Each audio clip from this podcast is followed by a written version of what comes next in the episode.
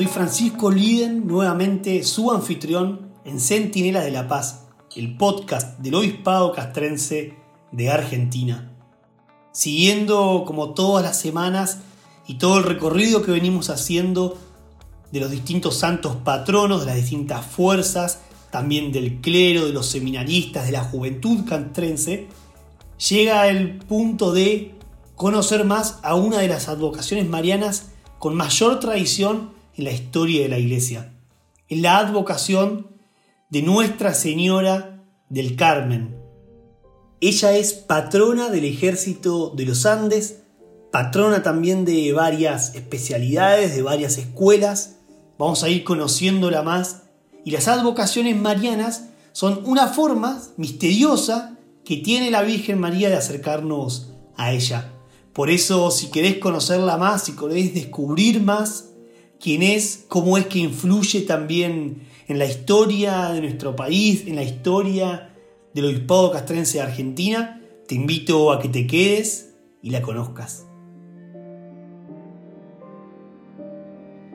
Les habla el padre Ignacio David Cherino, capellán castrense del comando de la Brigada Mecanizada 9 Coronel Luis Jorge Fontana en Comodoro Rivadavia, provincia de Chubut. En esta oportunidad los invito a reflexionar acerca de Nuestra Señora del Carmen de Cuyo, patrona y generala del Ejército de los Andes, patrona de la Brigada de Montaña 8, patrona del Regimiento de Granaderos a Caballo General San Martín y patrona del Colegio Militar de la Nación. La Virgen del Carmen, también conocida como del Monte Carmelo, es una de las advocaciones más populares de María Santísima.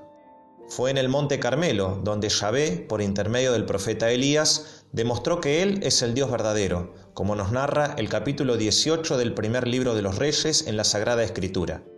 En el período de las Cruzadas surgió entre los cristianos el deseo de vivir sobre aquella montaña una vida de entrega al Señor al modo ermitaño, y así fue que en el año 1212 el patriarca latino de Jerusalén, San Alberto, pudo dar a los ermitaños del Monte Carmelo una regla religiosa y así nació la Orden de los Carmelitas.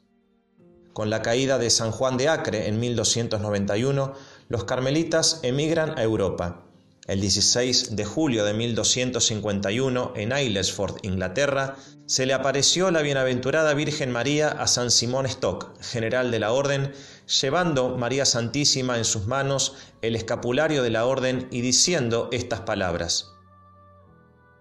Recibe, hijo mío queridísimo, este escapulario para tu orden. Quien muriere con él no padecerá el fuego eterno, es decir, el que con él muriese se salvará yo soy la Madre de la Misericordia y descenderé al purgatorio el primer sábado después de la muerte de quien haya llevado dignamente el escapulario y lo libraré para conducirlo al monte santo de la vida eterna. Esta devoción se difundió por toda Europa y llegó a nuestras tierras de la mano de los evangelizadores a mediados del siglo XVI. La epopeya de los Andes del libertador general don José de San Martín contó con el patrocinio de Nuestra Señora del Carmen, que se convirtió en la generala del ejército de los Andes. El general Bartolomé Mitre, en su clásica obra sobre San Martín, apuntó que, a imitación y ejemplo de su amigo y de su maestro de virtudes, el general Belgrano, eligió por patrona del ejército a la Virgen del Carmen, de la devoción del pueblo de Mendoza, pero lo hizo con las formalidades graves de su carácter disciplinario. Sometió el punto a una junta de oficiales generales y de acuerdo con ella la hizo declarar por tal en la orden del día.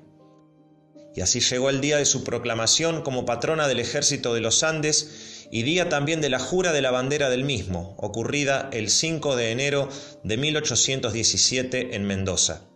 Todos los soldados que desfilaron desde el campamento del Plumerillo hasta la iglesia matriz de la capital mendocina para la ceremonia religiosa llevaban sobre sus uniformes el escapulario de Nuestra Señora del Carmen. En dicho templo se celebró una misa solemne con Tedeum en la que el capellán castrense, presbítero José Lorenzo Huiraldes, bendijo la bandera del ejército de los Andes y el bastón de mando que el mismo general San Martín le presentara y se proclamó a la Virgen del Carmen como su patrona. El 12 de agosto de 1818, San Martín envió su bastón de mando a la Virgen del Carmen con una carta adjunta para el Padre Guardián del Convento Franciscano de Mendoza. La decidida protección que ha presentado al Ejército de los Andes, su patrona y general, a Nuestra Señora del Carmen, son demasiado visibles. Un cristiano reconocimiento me estimula a presentar a dicha señora, que se venera en el convento que rige vuestra paternidad, el adjunto bastón como propiedad suya y como distintivo del mando supremo que tiene sobre dicho ejército. Firmado José de San Martín. El 8 de septiembre de 1911, el Papa San Pío X decretó la coronación pontificia de la imagen de Nuestra Señora del Carmen.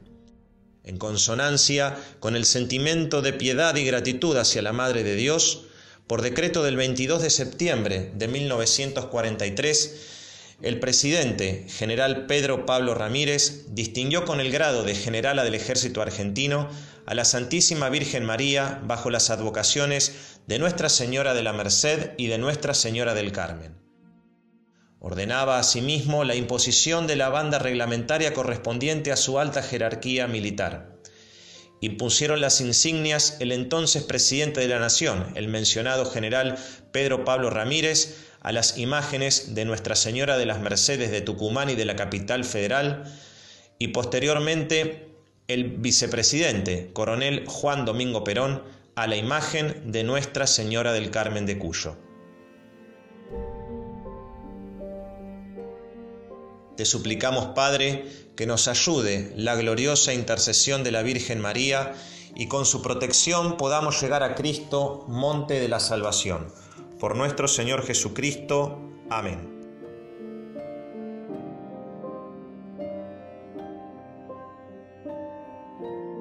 Muy bien, eso fue todo por hoy. Nos vamos despidiendo, pero antes te invitamos a que compartas este episodio con un amigo, una amiga, un familiar, alguien que quieras y que creas que le puede servir.